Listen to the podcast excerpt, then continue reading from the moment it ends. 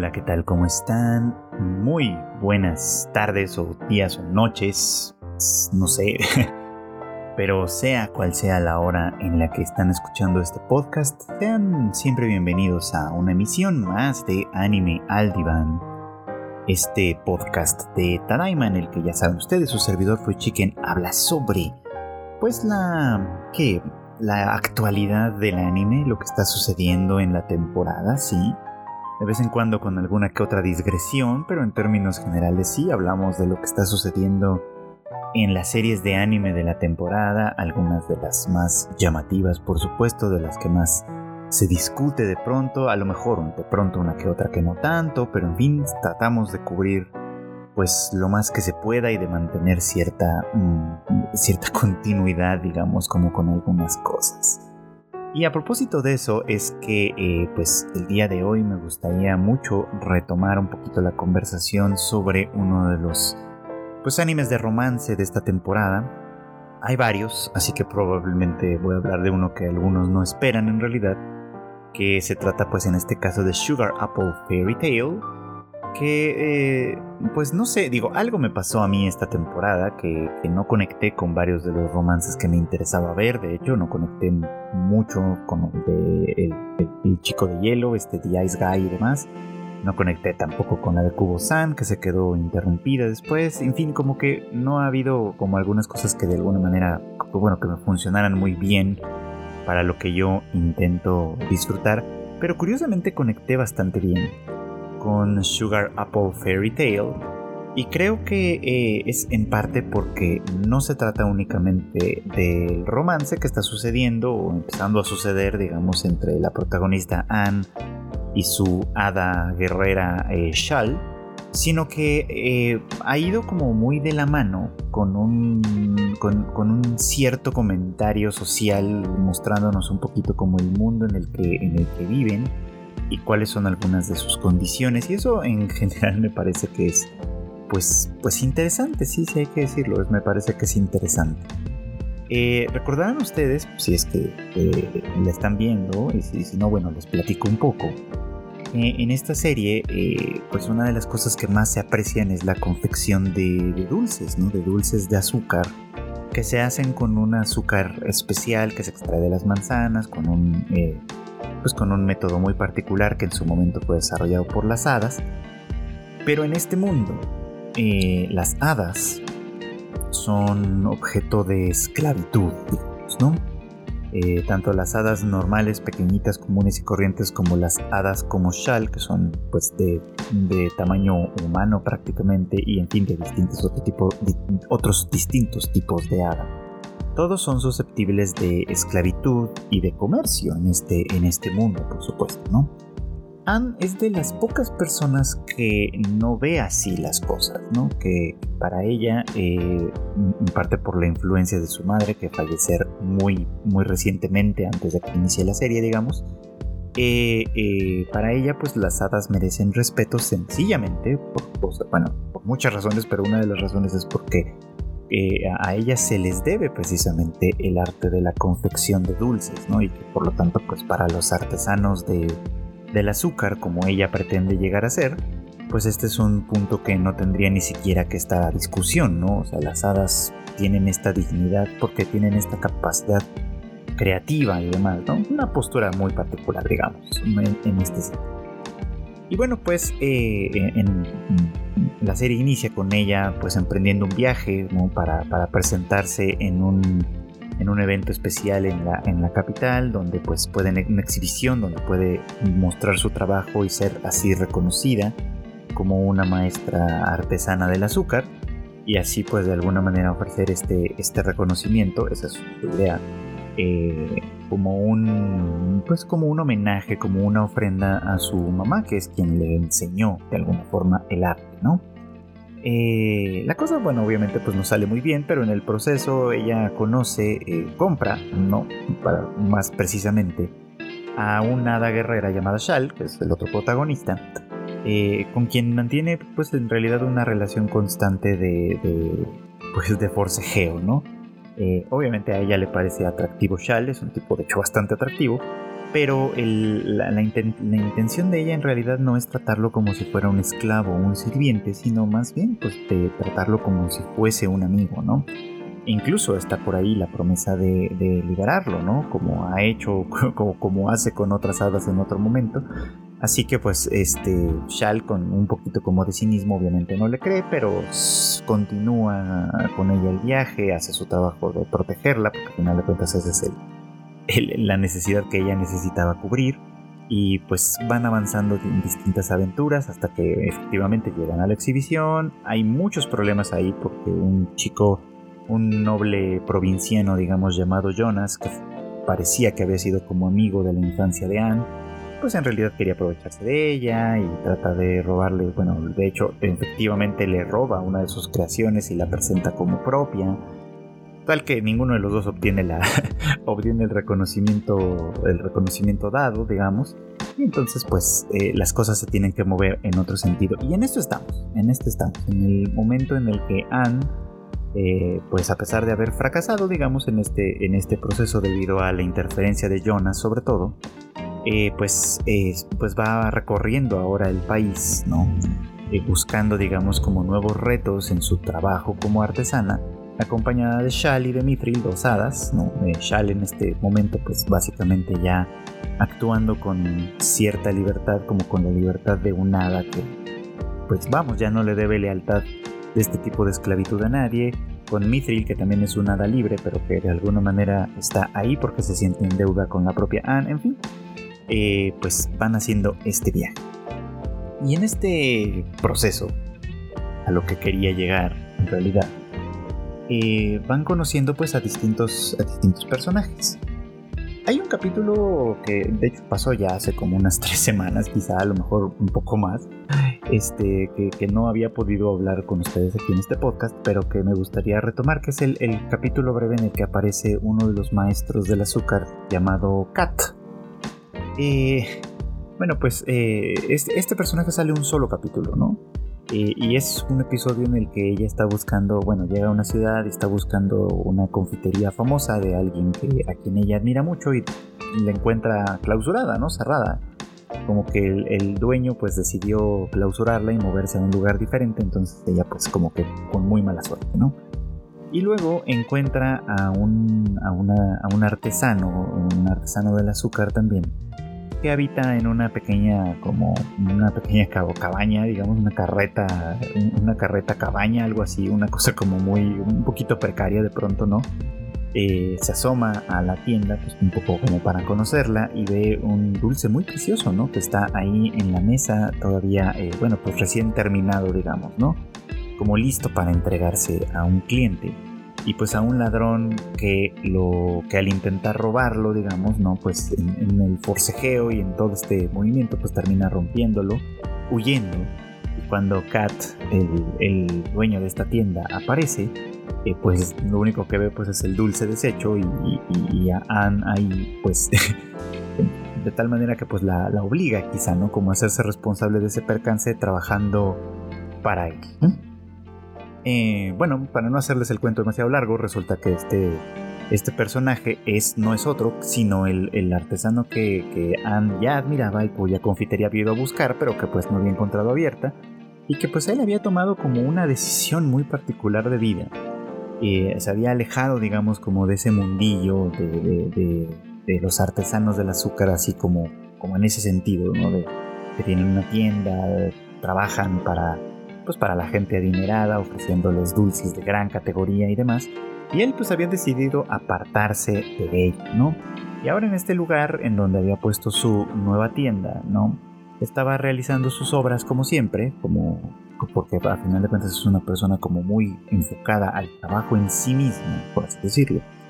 Este, y, la pieza destruida, la pieza rota en ese momento, era, eh, e, iba a ser, iba, iba, iba bueno, sí, iba, iba, a entregarse, digamos, a un cliente en particular, que es la hija del zapatero, lo, lo, menciona, ¿no? Que es, pues obviamente, pues se deduce, ¿no? Que se trata de una familia de recursos más bien limitados, ¿no? Una familia trabajadora, que eh, pues evidentemente no podría pagar un dulce pues, de los confiteros más famosos, ¿no? Ni de ninguno de estos grandes maestros reconocidos por, por la realeza, digamos, ¿no?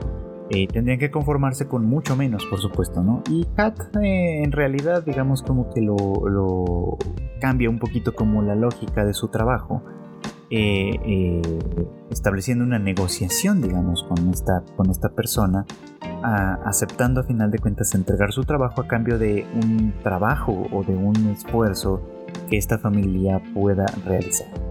El dulce, por supuesto, no es un capricho nada más, es una cosa que se va a utilizar en la boda. La hija del zapatero se va a casar, entonces, pues obviamente eh, lo lindo, lo deseable, digamos, sería que pudiera tener acceso a algo, algo, algo hermoso, ¿no? Que pudiese ofrecer en un momento dado, pues a sus invitados, a su gente, que, pudiera engalanar de alguna manera un momento feliz en la vida, pues.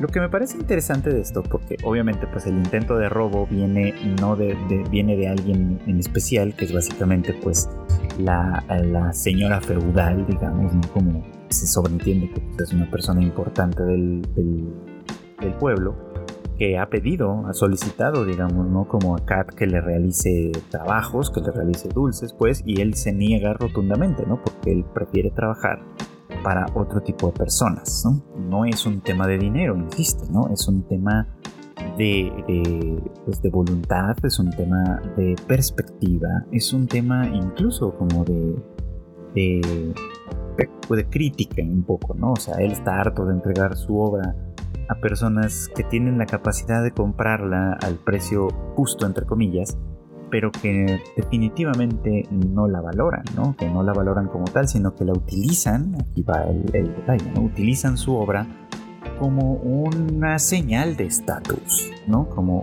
claro, las únicas personas que pueden acceder a este tipo de producto son las que tienen cierto estatus y por lo tanto, eh, pues no hay, no, no, eh, se utiliza digamos como para eso, no hay una apreciación del arte como tal, ¿no?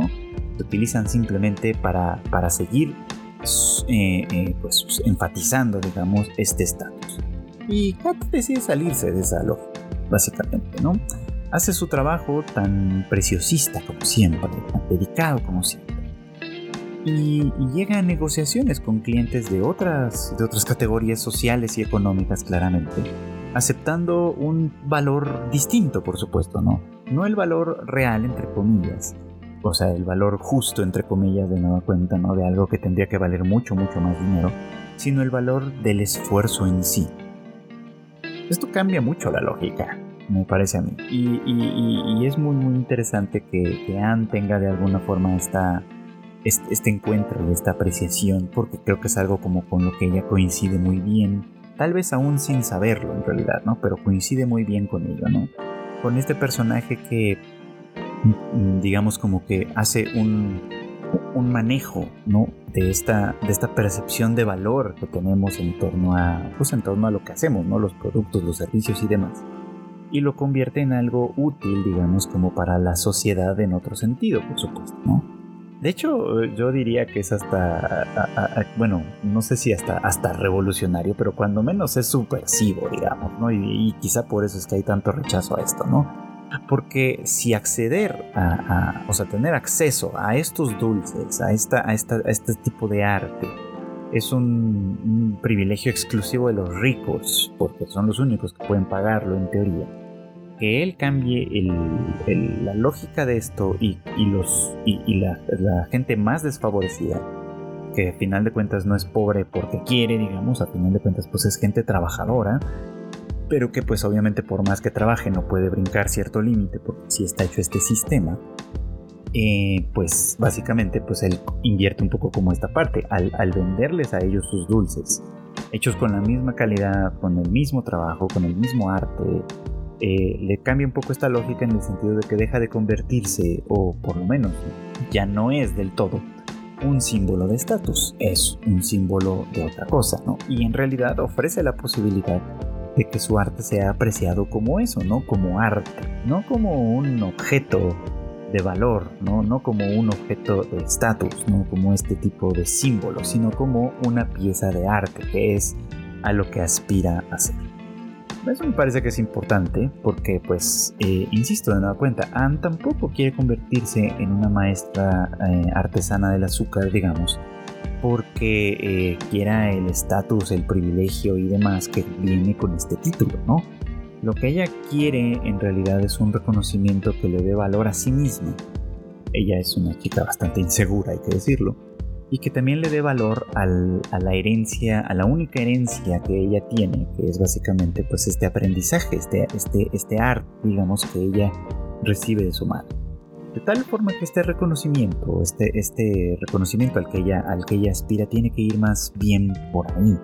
Y se refleja de nueva cuenta en el arco siguiente, ¿no? Este momento en el que Anne viaja hacia los dominios del el conde Philax, que es un personaje políticamente complicado, digamos, en este, en este entorno, pero que tiene una oferta para los artesanos del azúcar independientemente de que tengan cierto título, ¿no? Si hacen un dulce que cumpla con sus expectativas, en particular, pues van a recibir una, una cuantiosa recompensa, ¿no? Económicamente hablando. Eh, también es interesante esto, ¿no? Pues que la oferta está abierta no solo para los artesanos eh, que han recibido el reconocimiento real, digamos, sino también para todos aquellos artesanos que, pues, eh, se presenten y que si dan el ancho, por lo menos para ser considerados como candidatos, pues puedan realizar el trabajo. Eh, y decía yo que la experiencia con Cat puede tener una gran influencia, digamos, como en este sentido, precisamente porque en este lugar lo que sucede es algo completamente diferente y ya de pronto medio disparatado, ¿no? El conde quiere que hagan una representación de una pues de un hada que está representada en un cuadro a su vez, ¿no? O sea, no, no, no, no se trata de hacer una réplica de una persona viva, sino de una persona que ya no se encuentra en algún punto, ¿no? Y que pues solamente hay una representación eh, pictográfica, digamos, expuesta ahí, ¿no? Y que ahí, bueno, pues de nuevo cuenta Anne se encuentra con Jonas, Jonas también está en la competencia, digamos, por recibir esta recompensa, sin ningún tipo de suerte. Por cierto, mostrando aquí un detalle significativo sobre estas mismas cosas, ¿no? Y es que Jonas es un artesano competente, ¿no? A pesar de sus propias inseguridades que le llevaron a, robarle a Anne su, premio, bueno, su, perdón, su obra en algún momento.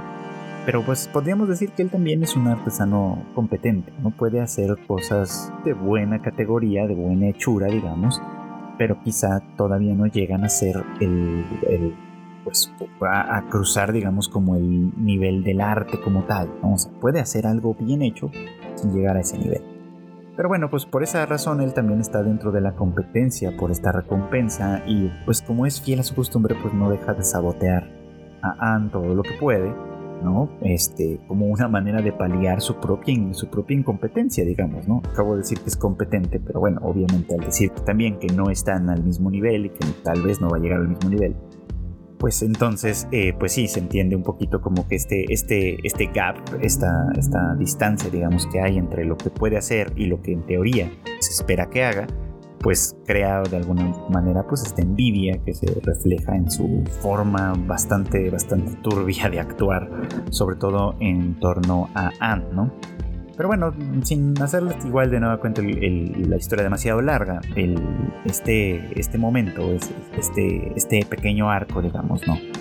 Que, insisto, es complicado porque el conde Philax es un, personaje políticamente complejo que formaba parte de una facción pues, no opositora, pero sí incómoda para la familia real, digamos, ¿no? Y que eh, por lo mismo pues se le, se, le mantenía con, con, ciertas, con ciertos controles, ¿no? con, ciertas, con ciertas cadenas, por así decirlo, cadenas políticas ¿no? que le obligaban a demostrar su lealtad constantemente. ¿no? O sea, es una persona que, que, pese a formar parte, pese a haber formado parte del sistema e incluso estar formando parte desde un punto de vista bastante privilegiado, estaba obligado a renunciar un poco como a su dignidad, ¿no? Y él tiene pues una experiencia personal con un hada, que es básicamente la, la, persona que quiere volver a representar. Porque se trata de una persona que en su momento le dio una perspectiva diferente, le hizo vivir la vida de una forma distinta. Y pues al haberla perdido, no buscaba tener una nueva representación de ella eh, pues ahora sí que quizá tratando de forzar las cosas equivocadamente, ¿no? Tratando de devolverle la vida a través de este dulce, digamos, ¿no? A través de, la magia que puede eh, implicar ¿no? Eh, la observación de un, fenómeno, la observación, la, concentración, digamos, de esta energía vital, que es lo que da lugar al nacimiento de las hadas y todo esto. Eh, lo interesante de todo esto es que, pues, aunque Jonas hace por ahí una, una manipulación, digamos, para poder escapar de una situación que cree pues ya completamente perdida, en realidad desde cierto punto de vista no era necesario que hiciera eso, ¿no? No era necesario que, presionara, que, que, coercionara, digamos, a Anne, sino que en realidad bastaba con reconocer frente a ella su propia incompetencia en ese sentido este, y, y, permitir que ella siguiera haciendo el trabajo, porque, insisto, aquí hay como una diferencia de mentalidad que me parece interesante eh, subrayar. Mientras que él ve, Jonas, ve esto, ve todo este trabajo como una cuestión de, de ¿cómo decirlo? Como una cosa que solo, que solo forma parte de la élite, digamos, ¿no? Él quiere formar parte de esta élite, formar parte de este reconocimiento, aunque es un noble provinciano, digamos, ¿no? Obviamente quiere crecer su, su, su fortuna y su prestigio y hace el trabajo, si bien competentemente, lo hace con esta lógica, pues ¿no? con la lógica del artista, no con la lógica de aquel que busca transmitir emociones a través de su trabajo, ¿no? Que esa es la actitud de Anne, ¿no? Y, lo que ella hace, por supuesto, pues eh, repercute, tiene repercusiones mucho mayores, curiosamente las que Jonas de pronto desea, simplemente porque ella se compromete con el trabajo en sí mismo y no con lo que viene después, no con el producto secundario, digamos, de ese trabajo, que es el prestigio y la riqueza y demás, ¿no? En ese sentido, por supuesto, pues es una lógica muy, pues muy desenajenada, digamos, ¿no? Por usar el término marxista, o, o por mal usar probablemente el término marxista aquí, ¿no? Una postura que simplemente se enfoca en eso, ¿no? En el trabajo en sí, ¿no? como un medio para acceder, para, para, para, conseguir, para obtener, digamos, ¿no? un beneficio que no es económico, que no es de estatus en ese sentido, que no es necesariamente pues de, ese nivel. No porque no lo tenga, o sea, si lo tienes, si obtienes beneficio económico, si obtienes estatus cuando haces este trabajo eh, muy bien y demás, ¿no? Pero el objetivo en final, al final no es ese. El objetivo es una satisfacción eh, personal, una satisfacción artística, digamos, que va un poquito más allá y que, pero, y que se consigue básicamente a través de trabajo duro, a través de esfuerzo, pero también a través de sensibilidad, de una sensibilidad que Jonas evidentemente no tiene, pero que Anne sí, y que aparentemente no es la única en este reino eh, tan, pues, tan rígido, tan, tan esclavizante de pronto y tan de prejuicios, digamos, aparentemente no es la única que lo experimenta de esta manera. Y hablando de estos cambios de mentalidad, algo así también está sucediendo con The Magical Revolution of the Reincarnated Princess Anne, The Genius Young Lady, vaya título más largo, que vamos a dejar en The Magical Revolution, eh, de la cual es medio difícil hablar porque estoy grabando este podcast el miércoles por la mañana que es justo el día en el que sale el nuevo capítulo de The Magical Revolution, así que para cuando mm, muchos de ustedes probablemente escuchan este podcast, en realidad estoy hablando cuando mucho del capítulo de la semana anterior y ya no del de esta semana, entonces bueno, puede ser que haya por ahí un pequeño desfase, digamos, en ese sentido, pero bueno, entendiendo esta, eh, pues esta discrepancia, digamos, que puede haber en la conversación. Decía yo que, pues sí, en, un tono bastante semejante, digamos, como The Magical Revolution, eh, también está haciendo un, un, trabajo interesante sobre el tema del privilegio, sobre el tema del statu quo y todas estas cuestiones a partir de, pues, de su interesante, de alguna manera, construcción del mundo. Para hacer un Isekai, me parece que este, en general está muy bien. Eh, la verdad es que pues el tema de ser un Isekai solo ha servido, o la única, el única, la única razón, digamos, perdón, para que esto funcione como, como, como tal es que nuestra protagonista, la princesa Anis, se sobreentiende, ¿no? Que ella viene, eh, ella reencarnó, digamos, como desde nuestro mundo, desde un mundo normal como lo conocemos nosotros, hacia ese mundo de fantasía con una condición particular que es que ella no puede usar magia, ¿no? A diferencia de, pues de todas las personas que le rodean, porque además pues ella al haber nacido como parte de la familia real, pues nace en un mundo en el que la familia real y la nobleza en general tiene la capacidad de usar magia y de hecho ese es, esa es la justificación primaria de su estatus como, eh, pues, pues, como, como líderes, digamos, como de este, de este mundo y de este reino, bueno, de este reino en particular, ¿no? Y ella es una excepción en ese sentido, pero una excepción que, que a pesar de todo anhela poder usar magia y entonces utiliza, digamos, como su conocimiento, su todo lo que el bagaje, digamos, como que trae del mundo anterior, aunque eso no ha sido muy evidente en realidad, pero vamos a suponer que va funcionando así, ¿no? El bagaje del mundo anterior lo trae a este mundo para tratar de entender cómo funciona la magia, algo a lo que ella no puede, eh, algo que ella no puede accionar de manera natural, entre comillas, digamos, y al tratar de entenderla, pues poder usarla, digamos, ¿no? Para poder así cumplir su sueño de usar magia y volar, que es básicamente como su, su expectativa original, ¿no?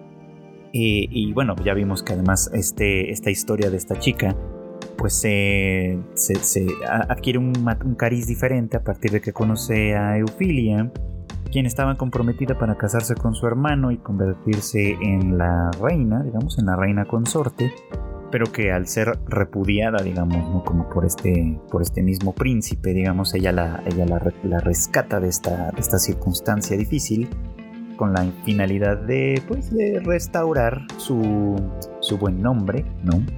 Eh, a partir de, pues, de, lo que pudieran tener ellas a la mano, ¿no? Y, bueno, pues aunque en teoría se nos prometió que de alguna manera iba a haber por aquí un romance Yuri entre estas dos protagonistas, lo cierto es que eso no ha pasado tanto. Hay algunas implicaciones ahí de un cariño incipiente que están haciendo entre ambas, por supuesto. Sabemos obviamente que la orientación sexual de Anis pues va obviamente en este sentido. Pues esas cosas como que las sabemos, como que ya se nos, se nos presentaron de una manera lo suficientemente clara como para poder hacerlas a un lado y a partir de ahí construir una historia en otros términos, que eso es lo que me parece particularmente interesante, digamos, ¿no? Y es que, eh, aunque Anis parece no ser muy consciente de ello o no prestarle demasiada atención a esa, a esa cuestión, lo cierto es que la situación política, digamos, de su, de su reino y de, eh, y, de su propia circunstancia particular es bastante, bastante eh, delicada, digamos, desde algunos puntos de vista, ¿no? Mm, primero, pues obviamente por esto, ¿no? Lo, que Anis está haciendo, su investigación sobre la magicología, es decir, cómo funciona la magia desde un punto de vista científico, vamos a ponerlo en esos términos, entra en abierta controversia con, el, con cómo funciona básicamente el mundo en el que ella está. Ya lo decíamos hace un rato, ¿no? Eh, básicamente el privilegio de los nobles es el de usar magia, ¿no? Eso justifica su estatus como nobles, eso justifica de alguna manera su posicionamiento dentro de la escalera social de este reino en particular. Y obviamente, pues, ah, como, como suele suceder en muchas sociedades del mundo real también, a esto, a este conocimiento, a este se le ha conferido un poder adicional, ¿no?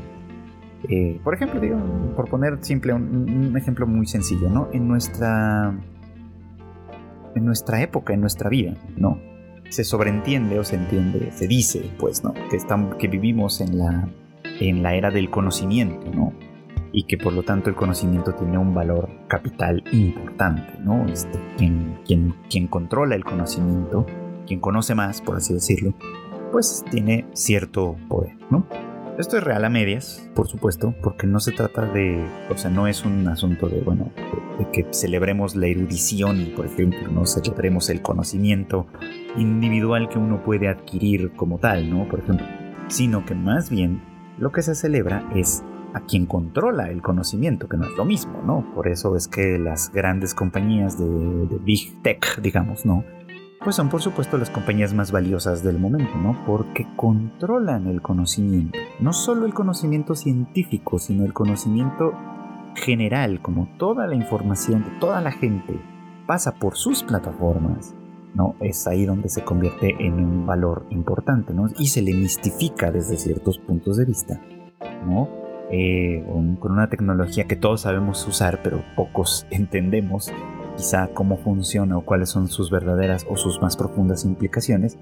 Y bueno, pues así se sostiene la estructura de poder que tenemos actualmente, básicamente, ¿no? Donde quienes gobiernan estas plataformas, pues de alguna manera podemos decir que nos gobiernan extraoficialmente. Bueno, pues en este reino pasa esto, porque precisamente la, la, la magia que los nobles pueden usar de manera espontánea y entre comillas natural, se ha mistificado y convertido en una cuestión pues prácticamente religiosa. De tal manera que eh, las actividades de Anis se considerarían heréticas, ¿no? Eh, y por lo tanto, pues dignas de castigo. Lo único que la salva, de hecho, de ser castigada como tal y de ser repudiada en este, en este nivel, evidentemente, es el hecho de ser una princesa y de, por, y de, y de gozar, digamos, como de la protección de su familia, dado que su, su, padre y su madre, el rey y la reina, obviamente, pues la tienen en estima, en, la, la quieren, pues, para ponerlo en términos muy prácticos, pero además confían en ella. Y hay por ahí las, la implicación de que tanto el rey, su padre, como el primer ministro, es decir, eh, el, era duque, conde, no me acuerdo de su, de su, de su título nobiliario, Magenta, el papá de Eufilia, por cierto, quien actúa como primer ministro y como mejor amigo del rey aparentemente, tienen eh, cierta claridad de pensamiento en darse cuenta de que la investigación de la magicología que está relacionando Anis puede cambiar al reino y no ven eso con malos ojos. Eso, eso, es algo que me parece como muy, muy interesante por ahí, ¿no? Tal vez no lo no, la encomian públicamente, etcétera, ¿no? Más bien pareciera como que de manera negligente la dejan ser y la dejan hacer sus, sus investigaciones con relativa libertad. Pero eh, en, las conversaciones privadas que les hemos visto tener a este par, ¿no? Eh, damos cuenta de que en realidad ellos saben perfectamente bien cuáles son las posibles implicaciones de esta investigación y por supuesto, ¿no? pareciera como que están dispuestos a, dejar que esto suceda. De hecho, este, el primer ministro, el papá de Eufilia, incluso ve como, como una posibilidad interesante que esto se desarrolle mucho más, porque a pesar de que Anis ha renunciado a su, digamos como a, a, heredar el trono que le correspondería por ser la hija mayor, este, eh, en realidad esto podría revertirse en un momento dado, podría de todas maneras convertirse en, la, reina como tal, en un nuevo orden gobernado, digamos, por la magicología y en donde, uh, de manera un poco como paradójica y contradictoria, quizá contradictoria por lo menos con respecto al statu quo, Eufilia se convertiría de todos modos en la reina. Pero bueno, mm, sin dar esos saltos tan largos todavía, por supuesto, a lo que quiero llegar con esto es simplemente a que pues el tema de la revolución mágica que va en el título de la serie, digamos, ¿no? Tiene que ver precisamente con esta inversión, en el sentido de invertir, de cambiar de orden, digamos, ¿no? De los privilegios como tal, y es de hecho en ese punto en el que nos encontramos. Y han pasado varias cosas para que ello suceda. ¿No? Digo, después de obviamente del rapto, digamos, como de Eufilia, de convertirla en su asistente, enseñarle la magicología y de alguna manera convencerla de que es un, pues una investigación que vale la pena seguir, considerando además que Eufilia es, es una chica particularmente talentosa dentro de la nobleza, es decir, los nobles saben usar magia y ella es especialmente talentosa en ese, en ese nivel, digamos, y por lo tanto su, su prestigio dentro de la nobleza es bastante grande, en ese sentido, por lo menos. No, es una alianza particular porque comienza a mostrarle cómo eh, quizá durante mucho tiempo la nobleza ha malentendido cómo funciona la magia y este malentendido ah, que puede o puede no ser accidental, eso ya lo veremos más adelante, eh, por lo menos se mantiene o se sostiene porque eso es lo que justifica la existencia de sus privilegios, ¿no? Pero que el desarrollo de, la magicología, eh, que se traduce en la producción de objetos mágicos que pueden ser usados por cualquiera, es decir, sepas o no usar magia, puedes usar estos objetos para distintas cosas, por supuesto, ¿no? Eh, implica una democratización de un bien que ha estado en manos de los privilegiados durante pues mucho, mucho tiempo, ¿no? Eh, eso es lo que me parece interesante. Para que esto sucediese, de hecho, insisto, han pasado varias cosas. Primero le enseña esto, la convence de alguna manera del valor que tiene su investigación. Después le demuestra activamente que esta investigación se traduce en beneficios inmediatos, por ejemplo, en el momento mismo en el que el reino es atacado inesperadamente por un dragón y que ellas dos en colaboración, usando los dos, digamos, como, como elementos de este asunto, es decir, la magicología de Anis, sus herramientas y todo esto, más el talento natural para usar magia de Eufilia, digamos, ¿no? Logran eh, una hazaña sin precedentes, ¿no? estas dos logran vencer de alguna manera al dragón, ¿no? Una hazaña, insisto, sin precedentes, algo que no se veía que pudiese suceder de ninguna manera y que pues no solo le confiere, le recupera o le restaura ¿no? el prestigio a Eufilia de manera natural, sino que obviamente incrementa en gran medida el prestigio natural y la popularidad eh, pública, digamos, como de Anis, en detrimento de la nobleza que pues de alguna manera la rechaza, ¿no? Y el más afectado en primera instancia, obviamente, pues es el príncipe Algar, el hermano menor de Anis, que eh, pues de alguna manera se convirtió, bueno, no de alguna manera, ¿no? Que al renunciar ella a su derecho al trono, pues él se convierte automáticamente en el príncipe heredero, ¿no? Pues se da cuenta que tiene a su lado un poder incómodo, digamos, ¿no? Que incluso si ella ya no desea el trono, ¿no?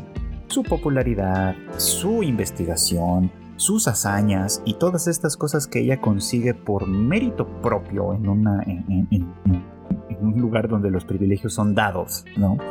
Lo que ella consigue por mérito propio se convierte naturalmente en una amenaza para él y para sus eh, y para sus intereses, sus ambiciones y por supuesto para aquellos que lo que, que le dan soporte, digamos, a las ambiciones del príncipe Algar, porque por supuesto y de eso va esta historia no quieren perder sus privilegios. Entonces la revolución mágica va mucho más allá de ser una revolución, pues desde cierto punto de vista sexual, ¿no? Porque decía yo, bueno, el tema, el tema de que, de que Anis esté pues interesada eh, eh, eh, sexoafectivamente, digamos, en eufilia y que ella pueda llegar a corresponderle en un momento dado, pues puede ser que sea extraño en un reino que tiende a la heterosexualidad, digamos, a la cis heterosexualidad como tal, pero eh, pareciera que en realidad el problema no es ese, o el problema para el reino no va por ahí, ¿no? Eh, pareciera que están más dispuestos a aceptar eso, y esto es una enseñanza interesante, por cierto. Pareciera que estamos más dispuestos a aceptar eso, a aceptar a una, a una princesa gay con una, con una pareja femenina, digamos, ¿no? Que aceptar que el statu quo y la función de los privilegios versus los oprimidos, digamos, se vea alterada por algo así, ¿no? Por algo como esto. Y de hecho, en, este último eh, momento, digamos, de la serie, en el que estamos viendo un enfrentamiento directo entre Anis y el príncipe Algar, es muy interesante que los dos parece que son sensibles a la, a la misma problemática, pero el abordaje es muy, muy diferente. Mientras que Anis eh, va a cambiar a, la sociedad a partir de democratizar un bien que se consideraba eh, privilegio exclusivo de los nobles, es decir, la va a, a cambiar a partir de de la actividad cotidiana, del comercio y de muchas otras cosas que van a cambiar a partir o que pueden cambiar a partir del desarrollo y de la expansión, digamos, como de la magicología. Porque bueno, si ella que no puede usar magia puede aprender a usar estos, estas, eh, estas herramientas, puede aprender a crearlas, puede enseñar a crearlas, puede enseñar a producirlas y puede enseñar a usarlas de tal manera que se convierte en una cosa mucho más difundida, digamos, como por el mundo.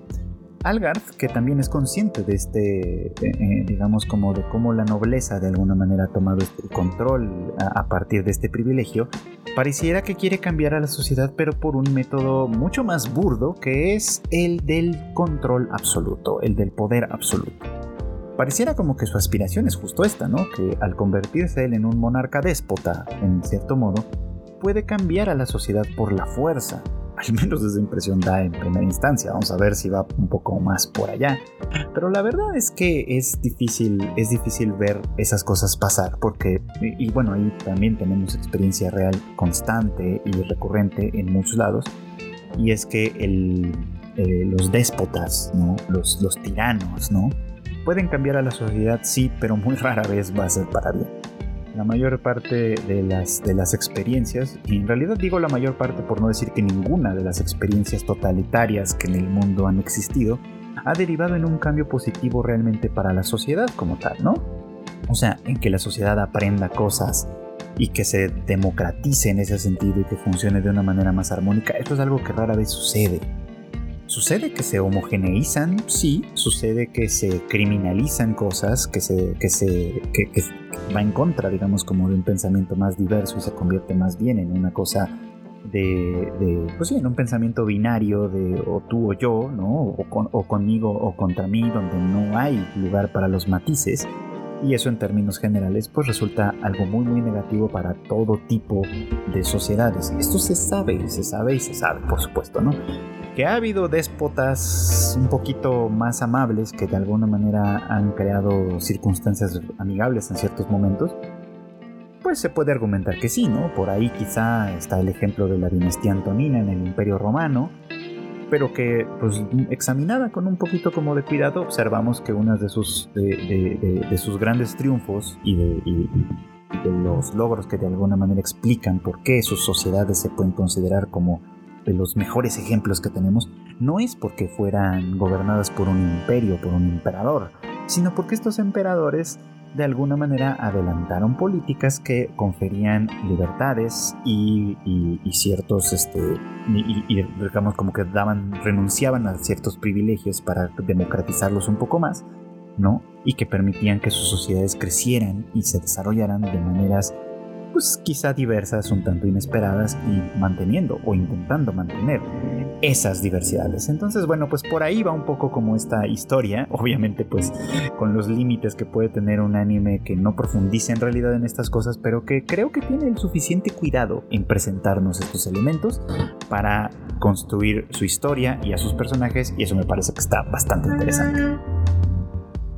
Y a propósito de conflictos, quiero cerrar este episodio de podcast hablando un poquito como del, pues del retorno, eh, muy esperado retorno de Nier Automata versión 1.1a, es decir, la, este, pues la adaptación animada del universo pues, de Nier eh, digo, tengo que decirlo así, aunque en realidad yo soy muy poco conocedor del mundo de los videojuegos, apenas en realidad estoy jugando de manera medio simultánea el juego de Nier Automata, no conozco las referencias que, salen de Nier Replicant o, del primero de los Niers o de, algunos otros juegos de este creador Yoko Taro que parece que aparecen por ahí y que obviamente pues muchos fans de su universo pues están muy muy encantados de ver. Pero bueno, pues con las limitaciones, digamos, que tiene mi propia experiencia de este mundo, hay cosas que me parecen sumamente, sumamente interesantes, ¿no? Eh, en uno de los episodios más recientes, digamos, ¿no? Tuvimos la ocasión de ver cómo, eh, pues, mm, eh, 2B y 9S, eh, pues, llegan a este lugar que es la aldea de Pascal una aldea muy, muy interesante desde este punto de vista, ¿no? ya se nos ha contado que en este mundo pues hay una batalla por, por el planeta, ¿no? O por lo que queda de este planeta. Eh, que es un escenario medio post-apocalíptico, ¿no? Donde las máquinas, ¿no? Unos robots eh, beligerantes, digamos, ¿no? Este, expulsaron a la humanidad, la erradicaron básicamente de ahí y que pues ahora este, son quienes, quienes pueblan, digamos, la, la, Tierra con la única resistencia ofrecida por los androides, ¿no? Androides humanoides, digamos, ¿no? Creados a imagen y semejanza de la humanidad. Y utilizo esta expresión a imagen y semejanza con toda la intención de hacer una referencia bíblica, digamos, de esto. Esto, pues, con la intención de recuperar, pues, básicamente, ¿no? De recuperar eh, la Tierra para la humanidad y pues en, función de eso mismo, pues este, enfrentar enfrentarse a las máquinas en una guerra que, pues por lo que se nos dice, pues ya se está extendiendo por espacio de siglos, ¿no? Como mínimo de siglos. La cuestión es que, eh, pues, eh, venimos en realidad de la escena, de una escena bastante, bastante dolorosa quizá, ¿no? De, en el parque de diversiones, donde pues Nines y 2B se enfrentan a un robot, ¿no? Que, utiliza cadáveres de otros androides y que pues básicamente se convierte como en en una cosa muy muy tétrica pero que cierra el episodio con, con, un encuentro inesperado con un par de robots, ¿no? además ya sabemos distinguir a los robots pacíficos como, como que tienen los ojitos amarillos y los robots eh, beligerantes tienen los ojitos rojos. Entonces este par de robots que además actúan como, como una mamá y un, y un hijo, ¿no? Este, le, le, piden piedad, ¿no? A, a Inés. Este, porque ellos solo habían ido al parque de diversiones, al teatro, para ver la obra, ¿no? Y eso era lo único que querían hacer, y entonces le pide que que, por favor no la mate o que, o que como mínimo perdone a su, a su criatura, ¿no? Y Nines, eh, con una expresión muy, muy áspera, ¿no? Le dice a, a Tsubi, no podemos dudar, ¿no? Y básicamente mata a estos dos robots. Y es curioso decir que los mata, ¿no? Porque, eh, porque son formas de pues, de vida que técnicamente no están vivos en el sentido de que no son orgánicos, ¿no? Pero que han aprendido a representar la vida como la conocemos, sobre todo la vida humana como la conocemos. Y, pues se vuelve como interesante plantearlo desde ese lugar.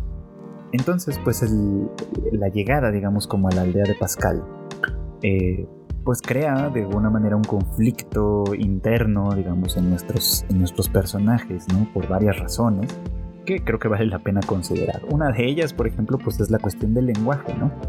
Pascal es un robot que en su momento formó parte de las filas de, los robots eh, que, que exterminaron y expulsaron a la humanidad y que ahora esto pues ha decidido tomar la bandera blanca, ¿no?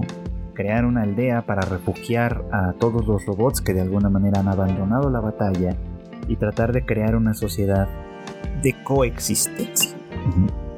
Y es interesante que una de las herramientas a través de las cuales Pascal eh, trata de hacer esto es la del lenguaje. Pascal comienza a leer y comienza a leerles a, las, a los robots que se le acercan de alguna manera y con ello amplía su capacidad tanto de uso del lenguaje como de comunicación y con ello, además, esto es bien, bien interesante, su comprensión del mundo también cambia, ¿no?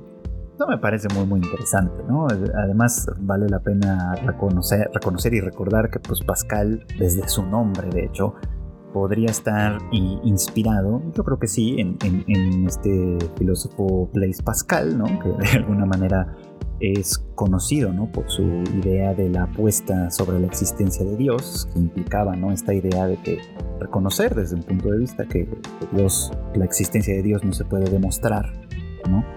Pero que al apostar en su existencia y comportarnos como si existiera, ¿no? podíamos acceder a una, no solo a una sociedad eh, más positiva o más buena desde cierto punto de vista, sino que incluso este, pues, teníamos el chance de ganar, digamos, ¿no? la apuesta, en el caso de que Dios de verdad existiese, ganar el paraíso como tal, ¿no? Esa es una de las ideas de Pascal, de Pascal el filósofo, de tal forma que, bueno, pues Pascal pareciera como que representa un poco como esta idea, ¿no? Eh, creado para la guerra, creado para el exterminio y para el dominio de alguna manera, apuesta por algo que no es evidente en este momento, que es decir, que es la paz, ¿no? Y, e invierte su actividad en ese terreno. Entonces eso me parece como un asunto interesante. Que además contrasta con Adam e Eve, ¿no? Este par de androides, humanoides, digamos, ¿no? Que, que, pareciera que están en otro, en otro terreno, que también leen, también interactúan con este tipo de conocimiento, etcétera, pero que pues habrá que ver a dónde nos conduce esto, porque sus lecturas claramente son otras, ¿no? O sea, en las breves tomas, por ejemplo, ¿no? Que se ven, eh, Adam, creo que es Adam al menos, está leyendo, sale, leyendo dos libros. Uno de ellos es El ser y la nada de, este, de Camus, que es un libro que no he leído, pero que mm, por lo menos voy a tratar de investigar un poquito para, después tener algunas bases eh, sobre las cuales hablar de esto. Y otro que es básicamente el de Juliet, del Marqués de Sade, Juliet o el vicio ampliamente recompensado, ¿no? Que es básicamente pues una... Pues podríamos leerlo quizá como una apología del crimen y del delito en un mundo sin dioses, básicamente, ¿no? Que es una de las, de, las, de las propuestas eh, filosóficas quizá del Marqués de Sade, básicamente, ¿no? Que en tanto que Dios no existe, pues, pues uno puede hacer básicamente lo que uno quiera, ¿no? Y que el vicio, el pecado, el delito y todo esto pues evidentemente se tiene que ver ampliamente recompensado, ¿no? Y eso es algo que, va en esa lectura. Entonces, es interesante este contraste por esto, ¿no? Porque no se trata solo de leer, no se trata solo de, de adquirir ideas por adquirirlas y ya. Se trata, se trata también de contrastar que estas ideas o las ideas que adquirimos, las ideas que conocemos, ¿no? Evidentemente amplían nuestra capacidad de, de conocer el mundo y de interpretar el mundo, pero no la amplían de una manera eh, unívoca en realidad, ¿no? O sea, no, no, es como que mayor conocimiento equivalga a bondad este, eh, buena, sino que mayor conocimiento en cierto sentido nos mueve hacia un lugar, en cierto sentido nos puede mover hacia otro, e integrar las distintas eh, referencias y, después puede resultar en algo contradictorio y sumamente angustiante. Entonces, ahí es donde me parece que va empezando a reflejarse un poco como el conflicto de Nine que es un personaje bastante contradictorio, ¿no? Que eh, por momentos dice estas cosas, ¿no? Como no, no trates de entender a los robots, ¿no? Es, simplemente están imitando eh, el lenguaje, ¿no? Y, están imitando formas de conducta que no, que no tienen ningún significado. Nuestra función es exterminarlos. Y en otros momentos, eh, eh, Naine se muestra como una persona sumamente curiosa, que quiere conocer, que quiere entender, que quiere eh, integrar, digamos, como dentro de su propia percepción del mundo, esta imagen de, robots que, claramente pueden tener acceso a experiencias evidentemente diferentes, ¿no? Diferentes a las, que, a las de la guerra, ¿no? Pues pareciera como que Nainés también tiene una batalla contra la idea, ideología en este caso, que se le ha influido, que se le ha imbuido, ¿no? Y que obviamente ve a los otros como deshumanizados. Insisto, es raro decirlo así, pero los ve como deshumanizados y por lo tanto como indignos de vida, indignos de, perdonarles la vida, indignos de, piedad y de muchas de estas cosas, pero al mismo tiempo le generan esta curiosidad, pues porque sus conductas claramente se van por allá. Entonces esto me parece que es interesante, valioso y tiene mucha, mucha, mucho interés. Otro de estos puntos que el encuentro con la aldea de Pascal tiene es obviamente pues el tema del conflicto, ¿no?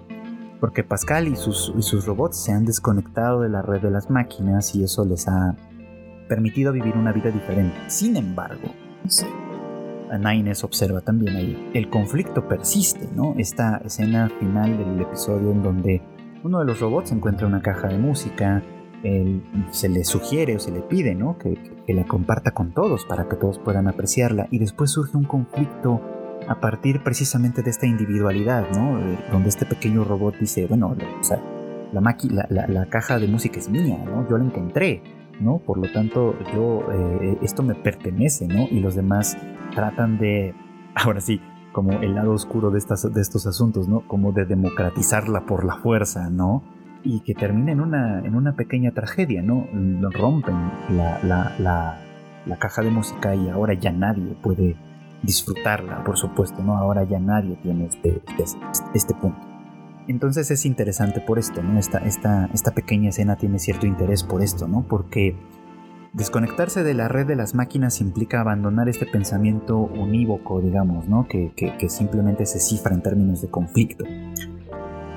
Eso nos llevaría a, a, favorecer un poco como la individualidad, ¿no? Nos llevaría de alguna manera a construir eh, eh, desde el punto de vista de lo individual y, a, posicionarnos en una circunstancia de, equilibrio muy, muy delicado, digamos, en el que la individualidad tiene que respetarse y tiene que sostenerse porque de alguna manera es reconocer que cada uno de nosotros, miembros de una comunidad, en ese caso de la comunidad de la aldea de Pascal, merece su propia dignidad, su propia justicia, su propio, eh, su propio valor y reconocimiento, pero al mismo tiempo tiene que sostener un equilibrio delicado en formar parte de esa comunidad para que los bienes y los beneficios que se consiguen en un momento dado puedan ser disfrutados por todos. El equilibrio es en Y entonces, pues sí, ¿no? O sea, Niners observa con bastante agudeza, ¿no? Que a pesar de haberse desconectado de la red, eh, de la red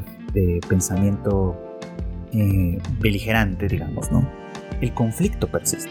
O estas máquinas pacifistas que viven en paz y que no desean el conflicto con los androides y que tratan de mantener una comunidad vital, digamos, ¿no? De todas maneras, pueden y tienen que significar estos pequeños conflictos, creando un poco como la duda, ¿no? La guerra de verdad es inevitable, de verdad es algo que podemos dejar a un lado o forma parte de nuestras naturalezas. Entonces, bueno, creo que me gusta mucho cómo Nier Automata plantea estas preguntas de manera sutil y al mismo tiempo va ensayando respuestas que no son respuestas definitivas, ¿no? que demuestran que la experiencia humana, de nueva cuenta, paradójicamente, porque es una experiencia que vemos a través de robots y androides que no son humanos, pero que esta experiencia humana es mucho más compleja entre más matices Y bueno, pues esto es todo por hoy. Muchas gracias como siempre por acompañarme en el anime diván. Ya saben ustedes que este podcast sale todos los miércoles en algún momento del día. Eh, voy a tratar también de tener un, capítulo grabado para que salga el próximo miércoles. Como ustedes saben, pues el equipo de Tadaima, que también es el equipo de Konichiwa y demás proyectos, eh, pues este fin de semana estará eh, completamente dedicado y entregado al evento de Demon Slayer World Tour entonces, pues cabe la probabilidad de que la próxima semana el capítulo no salga o por lo menos no salga a tiempo, pero este trataremos de tenerlo disponible para todos ustedes. Pero bueno, fuera de esos momentos extraordinarios, en realidad este capítulo de podcast sale cada semana. Este, y pueden ustedes disfrutarlo en Spotify, en Apple Podcast, en Google Podcast y en muchas plataformas de podcast, pues para su conveniencia básicamente. No olviden además que pues tenemos obviamente más contenido para ustedes. tenemos el Rage Quit que ahora sale en dos versiones. La versión The Last of Us, en la que pues obviamente se discute lo que está sucediendo en esta adaptación a serie del conocidísimo y famosísimo videojuego. Eh, también obviamente pues las noticias regulares. También probablemente va a ser una, emisión un tanto eh, incierta en, estas, en, este, en este par de semanas, pero bueno, mm, ustedes por ahí esperen para que para que estén siempre al tanto de las noticias más relevantes con Marmota y Q. Esperemos que pronto vuelvan el Shuffle y el Bits and Bytes, que también son podcasts que la gente pide y por supuesto si ustedes no los conocen, pues aprovechen esta oportunidad para conocerlos, donde pues en el Shuffle Kika les habla de series, películas y demás que le han llamado la atención y que le parecen interesantes, importantes, y el Bits and Bytes en el que se ha venido hablando con de, de algunas este, eh, pues cuestiones de tecnología, de gadgets y demás que pueden ser importantes o interesantes para mucha gente. Además tenemos las noticias más importantes también en tadaima.com.mx y, y, bueno, pues el Tadaima Live que ahora hacemos los jueves en punto de las 9 de la noche a través de todos nuestros canales en YouTube, en Facebook y en Twitch, aunque esta semana pues efectivamente, como podrán imaginar, estaremos ausentes, pero sin duda volverá para el próximo jueves. Yo me despido no sin antes agradecerles como siempre su preferencia y deseándoles que pasen muy buenas noches, buenos días o buenas tardes.